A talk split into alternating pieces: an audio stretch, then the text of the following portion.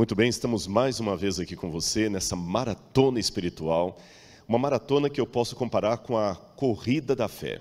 Aquela mesma corrida que todos os que forem correndo pela graça de Cristo Jesus e o poder do céu receberão a coroa da justiça. Amém? Muito bem, vamos colocar ali na frente já a minha apresentação de hoje. Hoje vamos falar sobre modernidade líquida. Uh, o que é isto e quais são as implicações para o Adventismo? Deixe-me apenas é, colocar uma, uma pequena, não correção, mas um esclarecimento. Não existe, não deve pelo menos existir, adventismo líquido. Na verdade, nós estamos vivendo um tempo líquido, mas o adventismo, enquanto identidade denominacional teológica, ele não pode ser líquido. É justamente esta ênfase que nós queremos dar aqui. E já que eu fiz esse esclarecimento, também não posso me furtar de novamente colocar o meu protesto. Eu confesso perante os milhares que estão nos assistindo que eu tenho muita raiva de dar palestra depois do Michelson Borges. E vocês vão entender, eu já falei isso em outra situação. Os PowerPoints dele não valem. São tão bem feitos e agora duplamente ele e Agatha Lemos, com, e os meus são muito simplórios. E se você ver, você vai perceber que pode não existir evolução, mas existe involução. Mas eu espero que o conteúdo, caso chegue ao seu coração, e eu quero até admitir uma coisa espiritual agora. Eu dei uma brincadeira aqui para quebrar o gelo, mas nós, é lógico, tivemos, criamos um grupo de WhatsApp apenas para organizar os detalhes. Quem falaria nessa primeira etapa da maratona? Sim, porque há mais duas. Depois o pastor Gilson vai anunciar para você. Há outros nomes chegando aí. Doutor Alberto Tim vai falar para nós, doutor Elias Brasil, há, há, outros palestrantes da igreja. Há muita coisa ainda. Essa é a primeira etapa de uma trilogia, se eu posso usar essa expressão, da maratona espiritual. E nós criamos um grupo ali apenas para determinar quem falaria agora, quem não pode em novembro, quem falará primeiro, mas eu não me assentei com nenhum dos palestrantes para coordenar as falas. Mas o Espírito Santo trabalha de tal maneira que eu posso dizer, pelo menos da fala do Michelson e da Ágata, que parece que eu sentei e montei a palestra junto com eles. E no decorrer da minha você vai entender isso aqui. Mas antes de entrar propriamente na minha parte, que é mais filosófica, eu quero também, conforme fizeram os meus colegas, começar pela Bíblia Sagrada. E quando eu fiz a semana de oração aqui no NASP, sobre Apocalipse, eu fiz um convite especial a você, que não ficasse só ouvindo a mensagem, mesmo que o texto bíblico fosse colocado ali no telão, que você lesse na sua Bíblia. Eu quero convidar você agora a abrir a sua Bíblia. Se você usa um aplicativo, não tem problema, um smartphone, um computador ou uma Bíblia aí do lado, leia comigo alguns textos do Apocalipse. Eu quero começar e você vai entender o porquê dessa minha preocupação sobre a modernidade líquida. Apocalipse capítulo 13. Eu quero ler aqui a partir do verso 9. Apocalipse 13, verso 9 diz assim: se alguém tem ouvidos, ouça. Se alguém tiver de ir para o cativeiro, para o cativeiro irá. Se alguém tiver de ser morto à espada, pela espada morto será. Aqui está a perseverança e a fidelidade dos santos. É interessante que, se você olhar esse texto do Apocalipse, essa primeira parte que fala aqui, se alguém tiver de ir para o cativeiro, para o cativeiro irá, aqui João está citando quase textualmente uma passagem do livro de Jeremias, capítulo 15. E ali em Jeremias chama minha atenção que este este oráculo de Deus não é dado contra os ímpios. Esse oráculo de Deus é dado contra o povo que se recusa a ouvir a aliança de Deus. Ali o Senhor diz que, ainda que Moisés e outros heróis da fé se interpusessem entre Deus e o povo intercedendo, ainda assim ele não se inclinaria para ouvir aquele povo. É interessante que, certa feita no passado, Moisés pediu a Deus: perdoa esse povo ou risco o meu nome do livro que o Senhor escreveu. Mas na hipérbole profética de Jeremias, Deus diz que, ainda que isso acontecesse, ele não cederia, porque o povo quebrou definitivamente o pacto, a aliança com Deus. A releitura disso no Apocalipse me dá a entender que a perseverança dos santos vem no momento de grande apostasia do meio do povo de Deus. E ao mesmo tempo que a besta do Apocalipse é um poder apóstata, por isso eu não posso identificar a besta como sendo uh, o islamismo, como sendo algum movimento não cristão, mas um movimento que sai do cristianismo, porque para ser apostatado um dia você teve que ser fiel. Esta besta, ela traz uma apostasia e a fidelidade do povo de Deus tem que ser mantida em meio a um momento em que outros estão quebrando a aliança. Outra coisa que me chama a atenção da besta do Apocalipse é que ela não parece ser um poder 100% ditatorial. Ela parece ser um poder carismático, porque diz que toda a terra se maravilhou seguindo a besta e dizendo quem é tão poderoso como a besta. E eu, por muito tempo, lendo essa passagem e lendo livros como O Grande Conflito e comentários do Apocalipse, eu me questionava como o mundo vai se unir diante do anticristo com visões tão divergentes.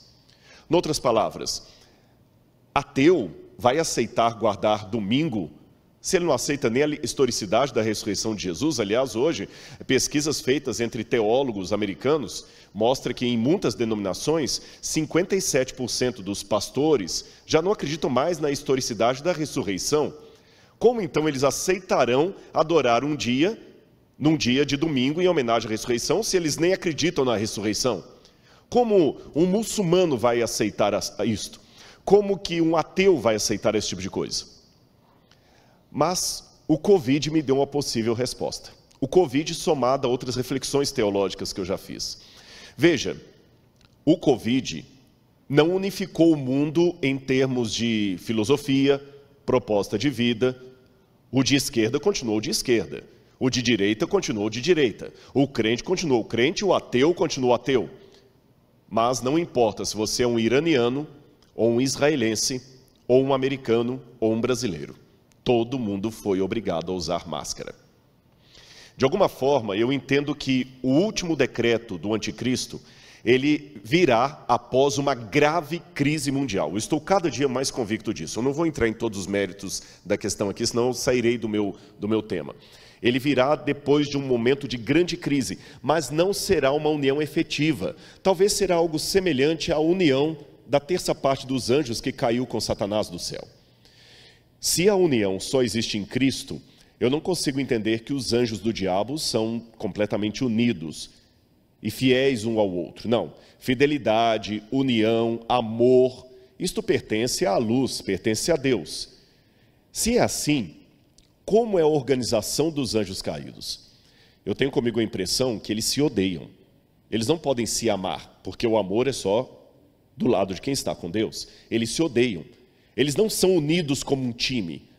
A única coisa que os mantém coesos é o fato de trabalharem por uma causa perdida e saberem que Lúcifer é mais poderoso do que eles. Mas eles não são unidos porque têm um, um, um amor um pelo outro. Eles têm apenas um propósito em comum. Assim também, a união do mundo em torno do anticristo não será necessariamente uma união de ideias, de doutrinas. Eu acredito que quando o decreto dominical sair, o ateu continuará ateu, o muçulmano continuará muçulmano. Eles vão unir, se unir a esse decreto por um motivo comum, mas não por uma união de ideias. Como hoje, o Covid obrigou pessoas de ideias tão opostas se unirem, ainda que momentaneamente, colocando máscara. Aliás, o próprio Apocalipse fala que os chifres que estão sobre a besta, em pouco tempo, odiarão a prostituta que está na besta. Mostra que não será uma união efetiva. Mas eu quero terminar essa minha explanação do texto bíblico com um ponto que serve de introdução para a palestra que eu quero dar para você nessa, nesse fim de tarde e início de noite. Continue sua Bíblia aberta agora em Apocalipse, capítulo 13, continuamos aqui no capítulo 13, nos versículos 16 em diante.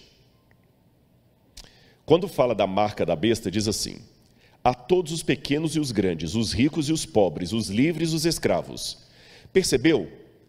Quando o decreto dominical sair, continuará havendo rico e pobre, livro, livre e escravo, pequeno e grande. O mundo continuará assim. Mas o que os unificará, assim como aquela unificação dos agentes de Satanás, que não é necessariamente uma união, mas uma unificação apenas num único propósito. Faz com que lhe seja dada certa marca na mão direita ou na testa, para que ninguém possa comprar ou vender, senão aquele que tem a marca, o nome da besta ou o número do seu nome. Se você olhar bem o Apocalipse, e o Michelson fez referência aqui a isto, o espetáculo paralelo de Satanás. Eu vou fazer referências à palestra do Michel e da Ágata, porque estão muito coadunadas. O Espírito trabalhou mesmo aqui nesse negócio. Se você olhar o espetáculo paralelo de Satanás, ele é refletido no Apocalipse. O diabo, ele não imita o caráter de Deus, mas ele faz uma paródia de Deus para enganar. Alguns rápidos exemplos apocalípticos. Cristo aparece como aquele que recebe o direito de se assentar no trono de Deus Pai. E ele se assenta no trono de Deus Pai como um cordeiro degolado, porque a palavra esfrazo no grego significa um cordeiro degolado, mas que estranhamente estava vivo, uma ferida de morte, mas que estava vivo. O dragão, que é o diabo, também tem uma das suas cabeças degoladas, ferida de morte, mas sobreviveu. Cristo estava vivo pela ressurreição. O dragão está vivo por uma falsa ressurreição. Ele sobreviveu, mas Cristo tem uma marca de degola no pescoço, o dragão também tem uma marca de degola no pescoço. Cristo se senta no trono de Deus Pai, e o dragão dá também o seu trono à besta. Cristo coloca na testa dos 144 mil o seu selo de propriedade. E a besta coloca na testa das pessoas não o seu selo, porém a sua marca. E qual a diferença entre selo e marca? Quando você vai tanto no original grego do Apocalipse como na cultura romana daquela época, era interessante notar que o selo significa alguém que tem uma propriedade, que pertence, uma identidade. Selo, grave aí, se você estiver anotando essa palestra, anote. Selo estou agora não, não, falando só da Bíblia, estou falando do mundo em que a Bíblia foi escrita, desde a época da Mesopotâmia, passando pelos persas, gregos. Aliás, no Museu do NASP, do campus de Engenheiro Coelho, nós temos no Museu de Arqueologia uma coleção de selos originais dos tempos da Bíblia. E quando a gente examina esses, esses selos, chama a minha atenção que eles têm uma marca, ou melhor, uma identificação. Selo tem a ver com a identificação daquele ou daquilo que é selado. Se você sela uma carta, é para dar identidade à carta. Se você sela uma pessoa, é para dar identidade à pessoa. Porém, a marca é diferente. No mundo greco-romano, época em que o Apocalipse foi escrito, na época de Roma, a marca era dada sobre escravos ou pessoas que de alguma forma perdiam a sua classe social. Um escravo, por exemplo, ao receber uma marca na testa, poderia, por exemplo, muitas vezes escrever apenas assim: uh, fugitivus, que significa escravo fujão. A marca tira a identidade da pessoa. A marca era colocada, por exemplo, uma prostituta, uma mulher que perdia o direito de ser uma mulher de renome, uma matrona na sociedade romana, ela recebeu uma marca, podia ser com ferro quente na testa, desde a época da Grécia, ou seja, as marcas nunca eram bem vistas na sociedade greco-romana, porque a marca era algo para tirar a sua identidade. O selo dá a identidade. Você percebeu o paralelismo ou o, a, o paradoxo? Cristo dá para você um selo, porque ele lhe dá uma identidade. O anticristo propõe uma marca que vai justamente tirar a sua identidade. Aí chama minha atenção que a marca do anticristo é dada sobre a mão direita e sobre a testa. Como ele sempre faz uma paródia dos atos de Deus, já dei exemplo aqui do dragão, dando o trono à besta, do cordeiro imolado e do dragão também imolado. Qual seria a paródia do anticristo ao colocar uma marca na testa e na mão? Por que não na perna por que na testa? Bom, era na testa que os escravos eram gravados, mas tem algo a mais. Se algum dia você tiver a oportunidade de ir a Israel, ou mesmo no YouTube, você procurar um, um vídeo assim, escreva lá no YouTube, é, Muro das Lamentações, Jerusalém, Judaísmo. Você se deparará com a cena de alguns judeus orando com uma caixinha preta aqui na testa e outra que eles geralmente seguram na mão esquerda. E essa caixa tem uma tira de couro. E ele, quando vai fazer a oração dele, ele sempre ele coloca aquela caixinha no muro das lamentações e vai fazer a oração dele. Baruch haba beshem Adonai Eloheinu melech. E aquela caixinha preta é chamada de teflim em hebraico. Teflim vem da palavra uh, teflá, que significa prece ou preces no plural. E de onde vem a ideia dessa caixinha preta na testa e na mão? Se você depois olhar a sua Bíblia no livro de Deuteronômio, capítulo 6, verso 8, ou também em Êxodo, capítulo 13, verso 6, você vai ver que Deus mandou que os hebreus colocassem na, por frontal, entre os olhos, na testa e na mão, um resumo da lei. E os judeus realmente colocam naquela caixinha um resumo da lei. Eles colocam da lei, colocam quatro textos do Antigo Testamento. Um deles é o Shema Israel. Shema Israel, Donai Eloheinu, Adonai Errad. Ouve, ó Israel, o Senhor teu Deus é único. E se você procurar qualquer a enciclopédia judaica, por exemplo, ela vai explicar que esse fato do judeu usar uma caixinha preta na testa e na mão significa a disposição máxima da identidade judaica. Através daquilo, ele está mostrando que ele é judeu e está fiel à lei de Deus. Com esse contexto em mente, lembrando que o Apocalipse foi escrito por um judeu e por uma igreja que tinha uma parte de membros vindos do judaísmo, Deus partiu do conhecido para o desconhecido. Mostrou para João que no futuro haverá um grande desafio para o povo de Deus que tem a ver com a fidelidade aos mandamentos e a identidade do povo de Deus. A identidade. Com isto em mente, eu posso começar a minha palestra agora para você sobre não o adventismo líquido, mas sobre os tempos líquidos em que estamos vivendo. Eu quero começar com uma parábola para você. Preste atenção nessa história que eu vou colocar. Que romance poderia haver entre um rato e um ferro de passar roupas?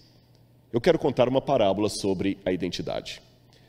Essa parábola seria mais ou menos o seguinte: Jesus contava parábolas, então vou imitá-lo.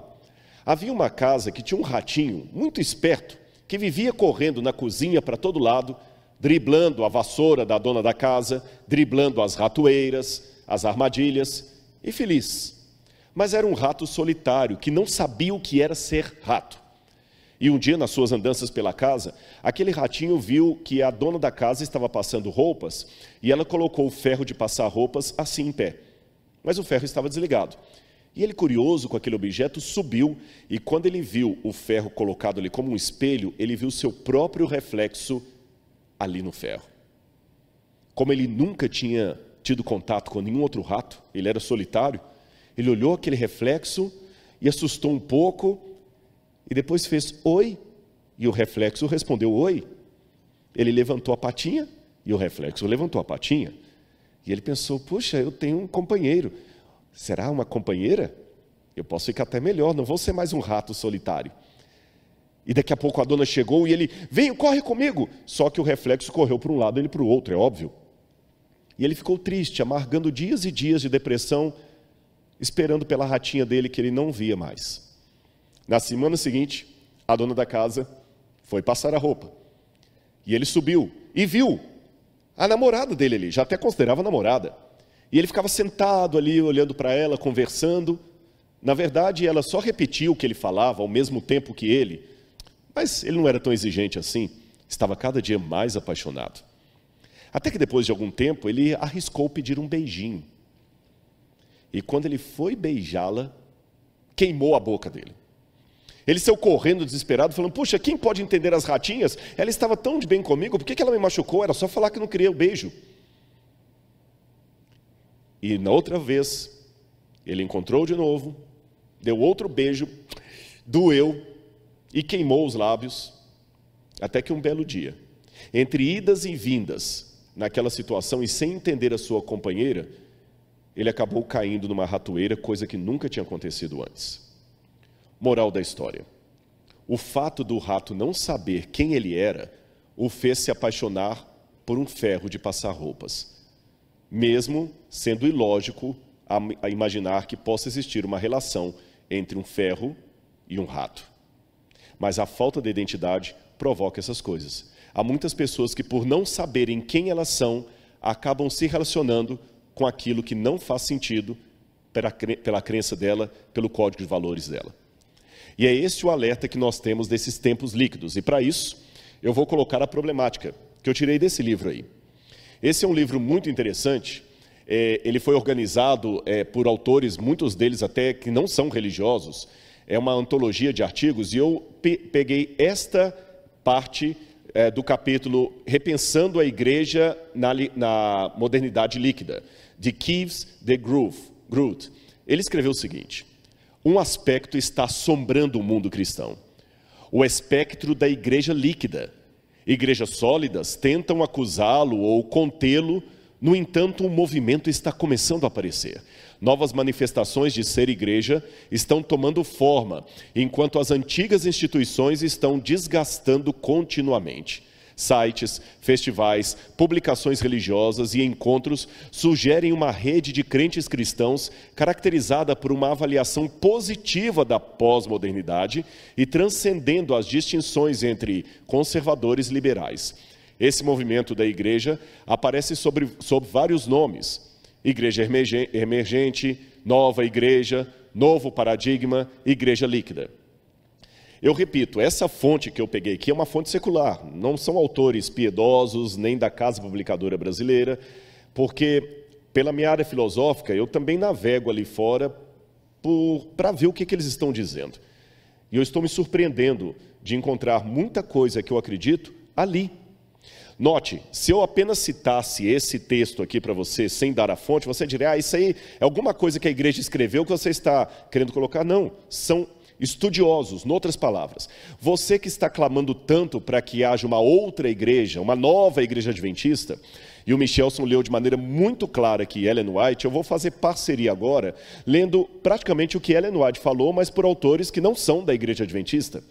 Ou seja, há sociólogos, há psicólogos, filósofos, estudiosos do comportamento humano que estão observando essa tendência de liquidificar a igreja, a igreja sólida, em novos formatos. E eles mesmos estão levantando alerta. Eu estou lendo um, um, um livro muito interessante agora, também não terminei de ler ainda, que é escrito até por ateus, dois ateus, de, um de Harvard, outro de Yale, é, que falam justamente sobre a pós-modernidade e o que eles estão percebendo, como é que essa pós-modernidade está emburrecendo as pessoas. Mas sobre isso eu falarei numa outra oportunidade. Agora, para a fundamentação teórica, que eu quero me valer de um autor muito famoso e muito conhecido, que você talvez já esbarrou no nome dele por aí. Eu vou colocar na tela quem é esse autor. O nome dele, Zygmunt Bauman. Você já está, já está aparecendo para você. Zygmunt Bauman. Zygmunt Bauman é um dos maiores intelectuais do século XX, sociólogo polonês agnóstico. Então, já admito para você que ele, por ser agnóstico, eu vou apresentar algumas discordâncias dele também. É, e ele que cunhou essa ideia de modernidade líquida. Ele, judeu, foi criado em Varsóvia, foi professor em Varsóvia, foi comunista de carteirinha, fez parte do Partido Comunista Polonês, enfrentou o antissemitismo, foi expulso da Polônia, migrou-se para Israel, foi professor da Universidade de Tel Aviv depois resolveu receber um, um, um convite para ser professor ah, da Universidade de Leeds, na Inglaterra, e lá ele deslanchou pelo mundo. E os livros dele hoje são publicados em todo lado. Eu mesmo estou mudando um pouco a minha nomenclatura de pós-modernidade para modernidade líquida, graças à leitura de Zygmunt Bauman. Repito para notinha de rodapé não significa que eu endosse tudo que ele escreve. Eu vou, vou, apresentar algumas discordâncias também. Mas eu acho que ele vai nos dar um pano de fundo interessante, porque é, a Agatha e o Michelson apresentaram, cada um a seu tempo, ela falou da Revolução Francesa e mostrou o olhar profético do Apocalipse. O Michelson também a partir da história do Adventismo. Eu estou mostrando agora o mesmo critério, só que com o olhar de alguém de fora, Zygmunt Bauman. Noutras palavras, eu me surpreendo quando eu vejo verdades da revelação expressas até pelos de fora, como Jesus falou, as próprias pedras clamarão. Então, o que, que Zygmunt Bauman fala sobre a pós-modernidade? Aqui estão alguns livros que ele publicou, você pode ver aí, são muitos livros. O interessante é que ele sempre, ele já faleceu, ele sempre escrevia, apesar de profundo e acadêmico, com uma linguagem popular. Eu vou mostrar para você o que, que ele quis dizer com modernidade líquida a partir de um gráfico. Eu vou tentar resumir isso aqui, é uma aula de quase um semestre, eu vou tentar resumir para ficar dentro do meu tempo aqui. O que, que é pós-modernidade e modernidade líquida? Preste atenção aí no, no, no quadro que vai aparecer para você agora. Preste atenção nesse gráfico. Nós temos a história filosófica do Ocidente a partir do cristianismo bizantino. Cristianismo bizantino é o cristianismo a partir de Constantino no quarto século. Do quarto século depois de Cristo até o século XVI, você tem um período que filósofos chamam de pré-modernidade. Depois dos séculos XVI ao século XX veio o período chamado modernidade. E a partir do século XX até o século XXI, a pós-modernidade. Assim estão divididos os séculos, a história do, da, do mundo ocidental, do pensamento ocidental, em muitos livros. Eu vou explicar para você rapidamente o que foi cada um desses movimentos. Vamos começar pela pré-modernidade. Preste atenção, aqui você tem um quadro e eu quero que você fixe sua mente nesse quadro. Para ganhar tempo, eu vou deixar passar vários slides aqui, o pessoal não vai voltar tanto para mim aqui, mas você vai ver um quadro de Maria. Por quê? Esse quadro marca qual era o centro da pré-modernidade, o teocentrismo ou eclesiocentrismo, ou seja, a pré-modernidade era toda voltada para Deus e a igreja. Havia um incentivo ao medo teológico. Você tem que ter medo do inferno, por isso que você tem que almejar o céu. Você tem que almejar o céu por medo do inferno. A igreja dominava o ensino a partir das, das várias universitas, que eram instituições medievais de ensino dominadas pelo catolicismo. O ápice da pré-modernidade foi justamente o poder de Justiniano, que já foi mencionado aqui pela Agatha Lemos na palestra dela. Você tem a Águia Sofia, que foi a igreja de Santa Sofia de Istambul, que Justiniano colocou ali o ápice da igreja. E o lema da época era Roma locuta, finita causa est, como disse Santo Agostinho. Santo Agostinho com isso quis dizer: Roma locuta, finita causa est. Roma falou, acabou. Ninguém questionava os dogmas da igreja, se o fizesse, corria o risco de ter morte civil ou morte literal. E até morte espiritual, porque ele podia ir para o inferno. Basta você ler a Divina Comédia de Dante Alighieri, que a princípio chamava-se apenas a Comédia, em três volumes, quando Dante fala do inferno, do purgatório e do paraíso. Aqueles livros eram uma propaganda da pré-modernidade, de tudo voltado para a igreja. Só que eu quero contar uma parábola de transição para você. Alguém escreveu certa vez, comparando a passagem da pré-modernidade para a modernidade, que todos nós éramos como crianças cuja mãe dizia: Não abra o armário de guloseimas, há um tigre lá dentro. Por medo do que mamãe dizia, ninguém abriu o armário de guloseimas, e se o tigre nos devorasse? Mas a parábola diz que nós crescemos, criamos coragem e, mesmo trêmulos, abrimos a porta do armário. E, para surpresa nossa, não havia tigre nenhum lá dentro. Mamãe mentiu para nós. E os doces eram uma delícia que nós estávamos perdendo tempo de experimentar. Explicando a parábola, essa criança com medo do tigre no armário era a humanidade pré-moderna. O tigre no armário era tudo o que a igreja ensinava, e a mamãe que falava do, do tigre e ameaçava com ele era a própria religião. Só que a humanidade agora se tornou moderna, abriu a porta do armário, descobriu a ciência, percebeu que o tigre não estava lá dentro e que mamãe mentiu para nós. Aí nós podemos inaugurar a modernidade. Veja agora na sua tela. A modernidade é caracterizada justamente por essa mudança. Você percebeu o primeiro quadro? Mostrava Maria. Agora é a Mona Lisa. Os quadros, as artes, não agora representam apenas o sagrado, agora representam também o profano, representam também o secularizado. O centro da modernidade não é mais Deus, porém o ser humano é antropocêntrico e o cientificismo. Agora um, um incentivo ao otimismo científico, o progressismo, Augusto Comte, e também um incentivo para a sociedade, produtivismo. O secularismo começa a dominar o ensino. Você não tem apenas as universitas dominadas pela igreja, mas você tem agora também a, a, universidade, nascida na França. O ápice disso, já mencionado na palestra anterior, é Robespierre. E o lema é o lema de Descartes: cogito ergo sum. Curioso que quando Descartes diz cogito ergo sum, penso logo existo, Descartes não estava indo contra a fé. Descartes foi cristão. Pelo contrário, ele estava propondo um método cartesiano de demolir um, um, um prédio para reconstruí-lo em novas bases. Porém, a proposta que se seguiu depois do raciocínio cartesiano foi justamente de anular a fé e tudo mais. E o que está no coração de tudo isso? A Revolução Francesa. Robespierre, que foi mencionado pela jornalista Agatha Lemos aqui e que eu menciono, ele propôs, a princípio, pautas muito próprias. Você que está preocupado, por que a igreja não é mais agressiva sobre as pautas? A igreja é. Por favor, a igreja é. Mas estude a Revolução Francesa. E se você não viu a palestra, a primeira palestra da Ágata, por favor, veja. Leia sobre a Revolução Francesa. Eu conheço Versalhes, eu conheço Paris. Quando você vai ao Palácio de Versalhes, que você vê a pompa que Luís XVI ficava, e a, a, a situação do povo, e Maria Antonieta gastando, gastando, gastando, e o povo passando fome, você entende.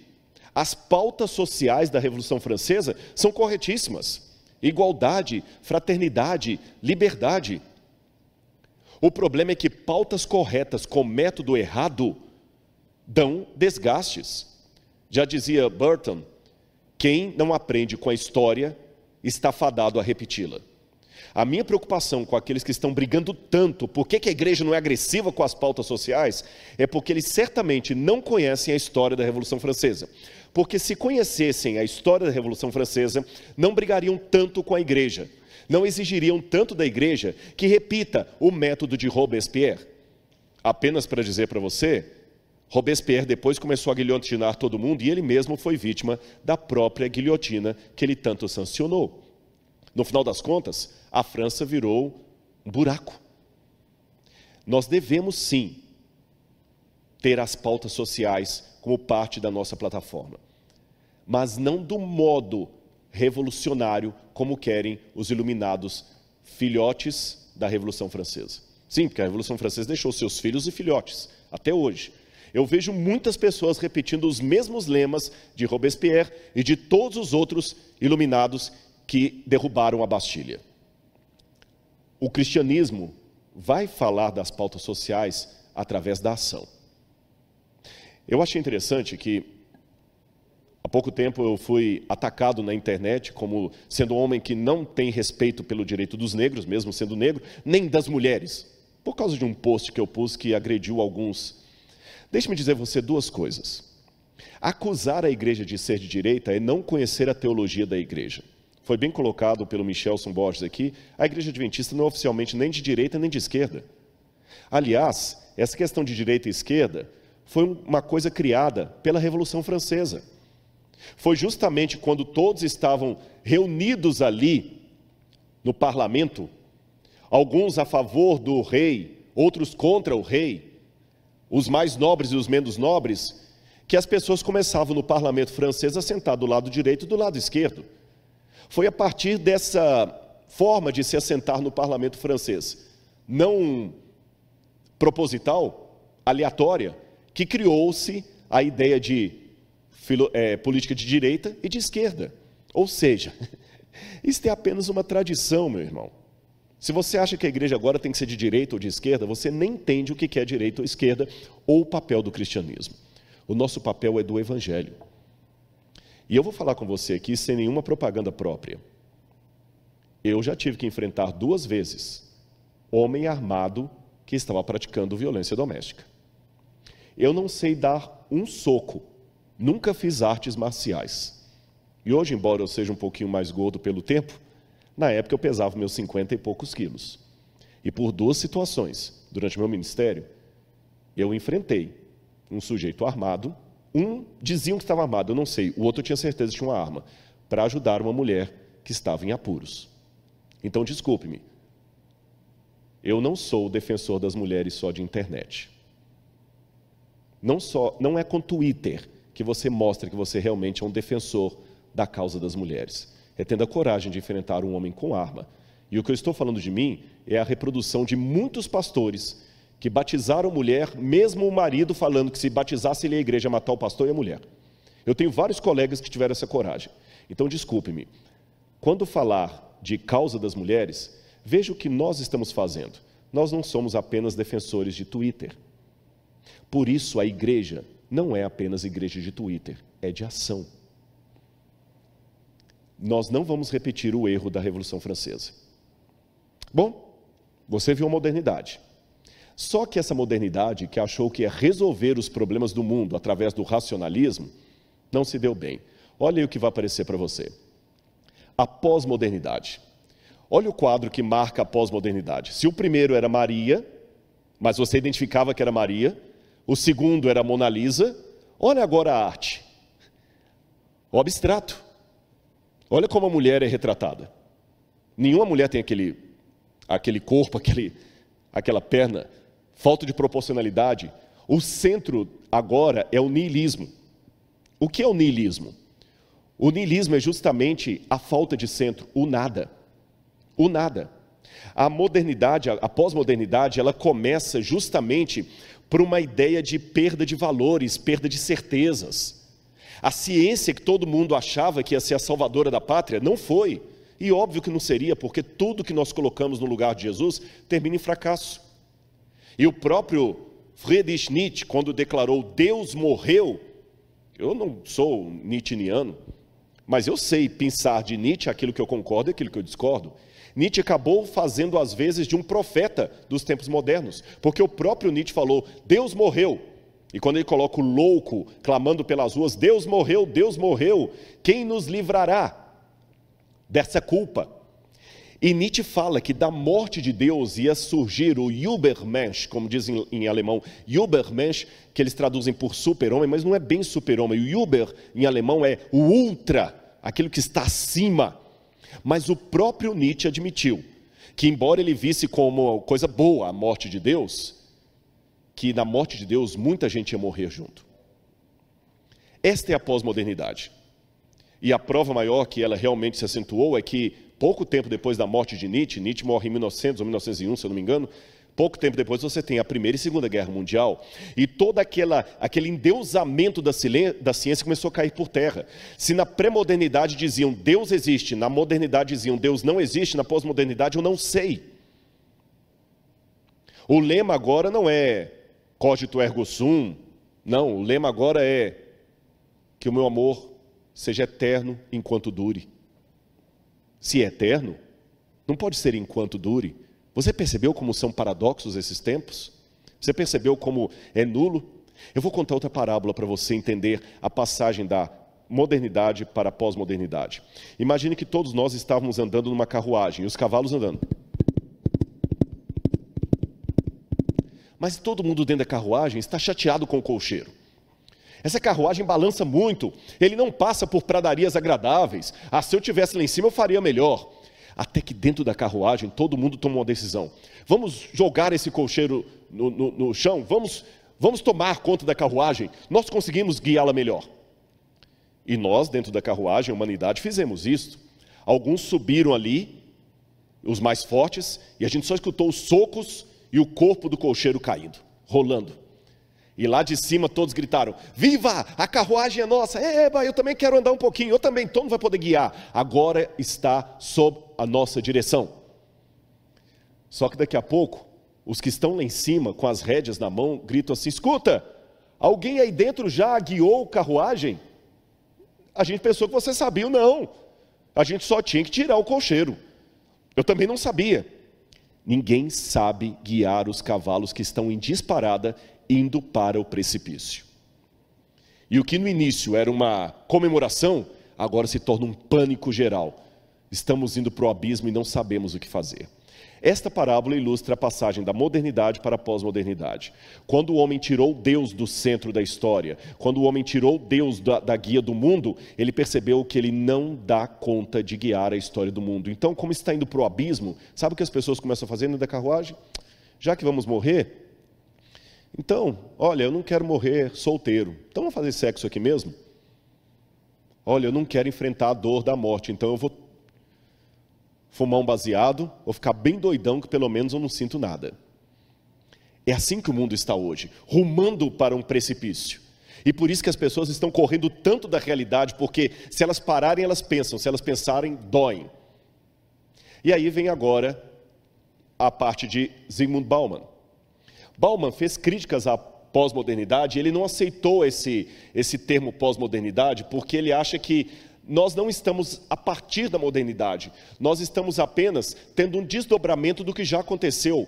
para falar pós-modernidade, tem que ser algo que vem depois, que rompe com a modernidade. Nós não rompemos com ela, nós apenas, apenas a transformamos. Aí ele prefere tratá-la de modernidade líquida.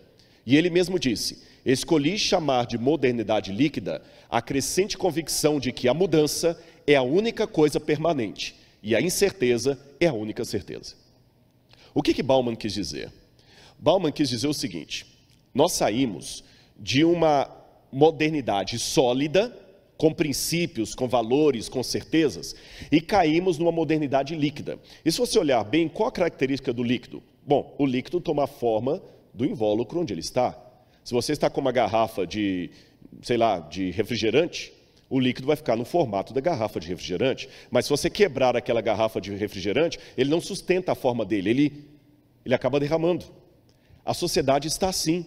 As pessoas não têm convicções, eles têm formas e ficam nelas enquanto lhes for conveniente. A hora que esta forma quebra, elas também derramam como água, porque elas são líquidas. E como meu tempo já está esgotando, eu vou adiantar um pouquinho aqui do que diz Bauman. Bauman aplica esse conceito de, de, de liquidez da modernidade a vários elementos: sociedade, casamento, família, crenças, valores.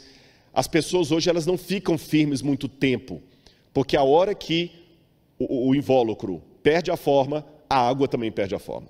Eu ainda vou ilustrar mais para você ficar bem claro o que que Bauman quis dizer. Se eu pegar um copo d'água, pastor, me presta um copo d'água qualquer aí. Tanto faz, pode ser cheio. Já que eu estou falando de modernidade líquida, aqui, olha. Eu estou com a água aqui. Você está vendo? A água está exatamente no formato cilíndrico desse copo.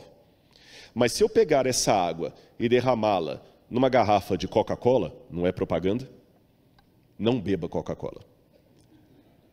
Se eu colocar essa, garra, essa água numa garrafa de Coca-Cola, ela vai assumir o formato da garrafa de Coca-Cola. Se eu colocá-la numa garrafa, numa, sei lá, numa, num prato, ela vai assumir o formato do prato. E é assim que a sociedade está hoje. Ela assume a, o formato que lhe for conveniente. Agora preste atenção se não é isso que nós estamos vendo. Eu chamo atenção eu li esses livros falando do cristianismo, da religião de um modo geral, mas deixe-me falar do adventismo. Eu não tenho uma, ainda um estudo de caso que convalide a hipótese que eu vou apresentar para você. Mas eu tenho a impressão que nós estamos hoje tendo um formato de membresia na igreja adventista que é um pouco diferente de quando eu me tornei membro da igreja. Por quê? Quando eu me tornei membro da igreja, era assim que funcionava. A gente chegava na igreja e tinha as famílias da igreja o ancião, que já era talvez terceira geração de adventista, quarta geração de adventista. Às vezes o batismo era da família inteira, batizava o pai, a mãe os filhos. Eu estou tendo a impressão, pastor Gilson, desculpe que eu já estou fora de distrito há muito tempo, que isso está diminuindo. Nós estamos mais tendo batismo de pessoas individuais. Está cada vez mais raro o batismo de famílias inteiras. É uma pessoa que vem. Pode até vir depois a mãe, a sogra, mas uma pessoa. E a média de permanência de muitas pessoas na igreja, três anos ela já está saindo. Não está mais ficando 20, 30 anos. Modernidade líquida. Percebeu? As pessoas agora ficam por conveniência. Elas não se sentem mais, o padrão de conversão no passado era assim. O sujeito estava aqui, preste atenção. Ele estava aqui, toda sexta-feira ele ia jogar sinuca com os colegas no barzinho e tomar cerveja. Só que agora ele se converteu para uma igreja. Quando ele se converteu, ele passa por um processo de desassocialização. Porque os colegas de bar começam a fazer chacota dele, bullying. Ah, o Zé agora é crente, agora ele só usa terno. Ele não, só vestiu terno para tirar foto para o exército, agora ele usa terno. E ele passa na porta do boteco lá com a Bíblia debaixo do braço, com a família, e pega o ônibus, vai para a igreja, eles debocham. Alguns até o excluem do grupo. Uma vez inserido na comunidade religiosa, esse Zé que eu mencionei, ele muda a linguagem dele, ele passa agora a ter cargo na igreja, o filho passa a namorar a filha de um outro irmão da igreja, eles agora se tornam consogros. O menino entra para o desbravador, começa a cantar as músicas da igreja, ele muda o corte de cabelo dele, ele muda as roupas dele, ele agora é um membro da igreja. Até o linguajar muda. Bom, esse que eu descrevi foi o processo de conversão que eu costumava ver há 20, 30 anos atrás. Hoje está havendo uma nova, uma nova modalidade de evangelismo. As pessoas querem vir para a igreja, mas elas não querem ser incomodadas nos hábitos dela. Ela não quer mudar o jeito de vestir. Ela não quer mudar o jeito de falar. Ela não quer vir à igreja para ser uma serva da mensagem e do Deus dessa mensagem. Ela quer vir à igreja como um cliente assume a conta de um banco. E cliente sempre tem razão. Ele não devolve o dízimo, ele paga cotas de mensalidade. E o dia que a música não o agradar, que o pastor não o agradar, ele muda de igreja como se muda de banco. Cristianismo líquido. Perceberam? Eu não concordo com tudo de Bauman. Eu vou mostrar para vocês um ponto que eu discordo de Bauman. Vou até antecipar aqui um pouquinho. Ah, antes eu, por favor, coloca na tela isso aí. Eu estou adiantando minha palestra por causa do tempo, mas isso aqui eu quero chamar a atenção porque o Michelson mencionou isso. É, eu confesso, Michelson, que eu já li o Capital, mas eu não li o Manifesto Comunista completo. Eu li umas partes dele. Mas eu me surpreendi quando Bauman diz o seguinte, e ele foi educado no movimento comunista polonês. Ele observa que já no Manifesto Comunista havia um prenúncio da modernidade líquida, um prenúncio que, que sublinhou que tudo o que é permanente deve ser liquidado. Excessivamente estática, a sociedade coagulada precisa ser diluída e a realidade precisa ser liberada do julgo de sua própria história. Vou ler mais uma passagem do Bauman, está no livro Modernidade Líquida, página 7. Olha a intenção comunista. Isso pode ser feito apenas derretendo sólidos, isto é, por definição, dissolvendo tudo o que persiste ao longo do tempo, que é negligente na sua passagem ou imune ao seu fluxo. Essa intenção, chamada por sua vez de profanação do sagrado, para repudiar e destronar o passado, em um primeiro lugar, a tradição, a saber, o sedimento e o resíduo do passado no presente. Portanto, exigia o esmagamento da proteção da armadura forjada de crenças e lealdades que permitiam aos sólidos resistir à liquefação. Em outras palavras, Bauman, comunista, agnóstico, ele não é evangelista da TV Novo Tempo, nem distrital da Paulista Sul. Bauman falou que a modernidade líquida estava dentro dos planos já expostos no Manifesto Comunista, que sabiam que a única forma de implantar um comunismo que ia colocar o marxismo em todo mundo era tornar líquidos os sólidos, profanar o sagrado. Então, quando você diz, a igreja tem que entender que tomar a causa da mulher, do negro, do homossexual não é marxismo, leia Bauman. Na forma como está sendo colocada, é marxismo. Ponto. Zygmunt Bauman. Ponto. Tá bom? Não é Ellen White. O Michelson foi mais piedoso que eu, eu estou mais secularizado. Ele citou Ellen White, você está Bauman. É marxismo. Eu não concordo com é, aquele filósofo do presidente lá, o Olavo de Carvalho. Muita coisa que ele fala eu acho muito arrogante. Mas você percebeu que eu consigo ler autores dos quais eu discordo, a, a guisa de ilustração Nietzsche, e saber o que, é que eu concordo com ele e o que, é que eu discordo.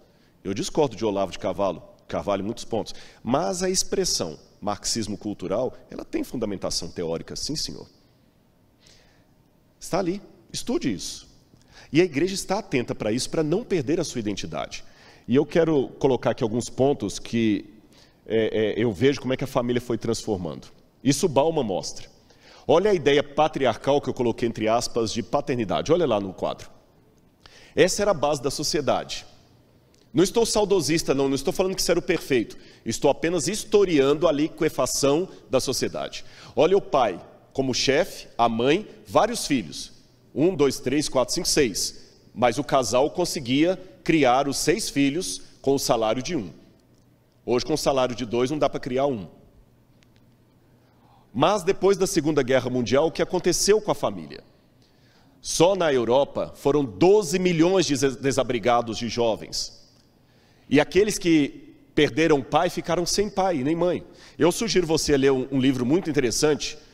É, a autora Lynn Nicholas fala do rapto da Europa, como é que o modelo de pai foi sendo diminuído na Europa depois da Segunda Guerra Mundial. E o resultado disso, olha aqui, esses jovens brincando, jovens alemães que o pai e a mãe já tinham morrido, brincando de armas, mas sem saber o perigo que elas tinham. Foi depois disso aí que começou o costume de jovens ficarem até altas horas da tarde na rua, sem o pai, sem a mãe. E você vai falar que isso aqui é patriarcalismo da minha parte, que isso aqui é nostalgia barata. Não é. 10 horas da noite não é lugar de menina de 16 anos estar, a não ser junto com o pai e a mãe. E desculpe-me, eu não tenho moral para falar de educação porque eu não tenho filhos, mas eu sou professor há muitos anos. Eu não tenho filhos, mas eu recebo os filhos de muitos de vocês. E tem muitos pais que pedem para a gente conversar meia hora com o filho dele para tentar em 30 minutos consertar o que ele demorou 16 anos para estragar. Então eu sei o que eu estou falando. É saudosismo barato? Tome como você quiser. Mas o 10 horas da noite, 11 horas da noite, não é hora de menina de 16 anos estar na praça sozinha com a colega batendo papo. Olha o que aconteceu, eu já estou terminando. Olha a figura do pai, como é que foi se transformando. Os Estados Unidos, percebendo o que estava acontecendo na Europa, ainda tentaram, através do cinema e da televisão, manter os valores da família. Mas o pai, aos poucos, você vê os Waltons, a família, mas você vê os outros, é, a feiticeira, como é que o pai foi pouco a pouco se transformando num idiota. A figura do pai foi cada vez se imbecilizando. Olha os desenhos. Os Jetsons. O George era um idiota. A família Buscapé, o pai, o Zé, era um idiota. Os Flintstones, Fred Flintstone, era um idiota. Nós temos a versão moderna aí, os Simpsons, The Family Guy, onde não só o pai é um idiota, mas a mãe também é uma idiota. Os pais foram substituídos por super-heróis Marvel e DC Comics. E não era à toa que a cor de muitos dos uniformes era da bandeira americana. Ou seja, nós fomos aos poucos perdendo toda a nossa referência. E aqui vai os desafios para a igreja adventista. Primeiro, a modernidade líquida, meus irmãos, perdeu a noção de metanarrativa. Isso Bauman fala. Eles não falam mais de projeto para a vida, e isso é muito sério, porque nós trabalhamos com metanarrativa. O framework do nosso campo doutrinário é o, o santuário e o grande conflito. Se eu tirar da igreja adventista a doutrina do santuário e o tema do grande conflito, nós perdemos o nosso papel. E a metanarrativa hoje justamente quer perder a noção de história. É só o agora, não tem mais a noção de passado.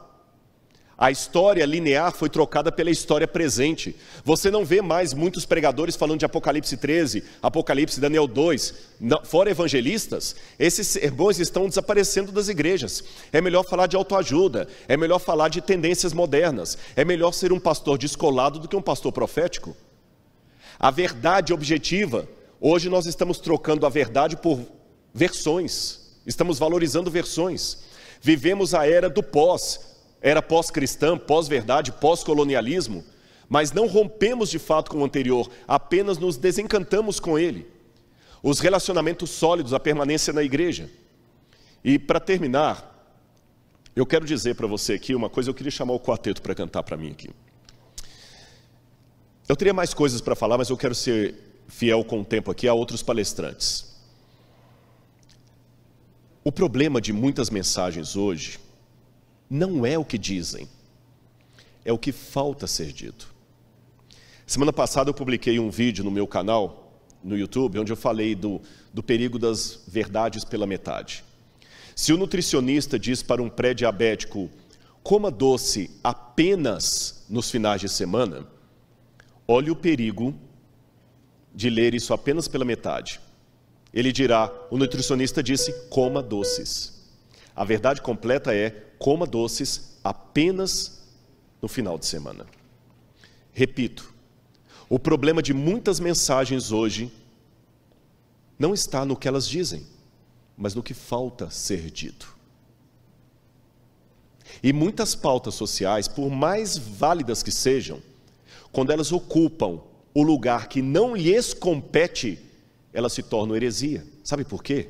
Eu vou dizer a você: heresia é um lado da verdade que ficou louco. O que é heresia do legalismo? É heresia que enfatiza tanto a fidelidade aos mandamentos, que é uma verdade, mas esquecendo-se da graça. É uma heresia. O que é a heresia do ebionismo? Uma heresia que enfatiza tanto a humanidade de Cristo, e ele de fato se tornou homem, que nega a divindade dele. Perceberam? Heresia é um lado da verdade que ficou louco, ou um lado da verdade que tomou o lugar que não lhe pertencia. Causas sociais são verdade, no local correto. E para que nós cantemos de maneira espiritual aqui, eu quero dizer para vocês uma coisa. Eu vou só trocar de microfone, que o outro já está aqui Está ali já. Uma coisa que eu aprendi aqui, vamos só trocar.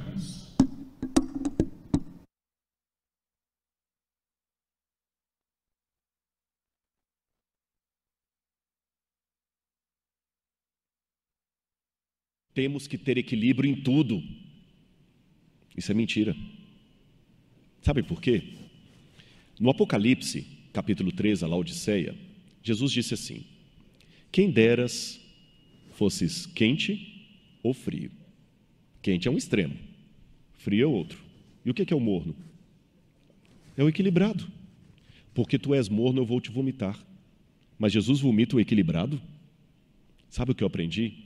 Nós devemos ter equilíbrio apenas nas coisas de Deus. Eu tenho que ter equilíbrio entre orar e trabalho missionário. Eu tenho que ter equilíbrio entre recreação e estudo. Nisso eu tenho que ter equilíbrio. Eu tenho que ter equilíbrio entre ano bíblico e dar folheto. Mas, no que diz respeito a Deus e o mundo, eu não posso ter equilíbrio. Eu tenho que ser radical. Não posso ter equilíbrio entre o céu e o inferno. Não posso ter equilíbrio entre a igreja e o mundo. Aí eu tenho que assumir posição radical, porque, segundo o Apocalipse, Jesus vomita os equilibrados. E eu estou esperando esse Jesus voltar. Por isso que nós cantaremos agora um do, o primeiro verso que eu aprendi da igreja adventista, que é justamente João 14, 1 a 3.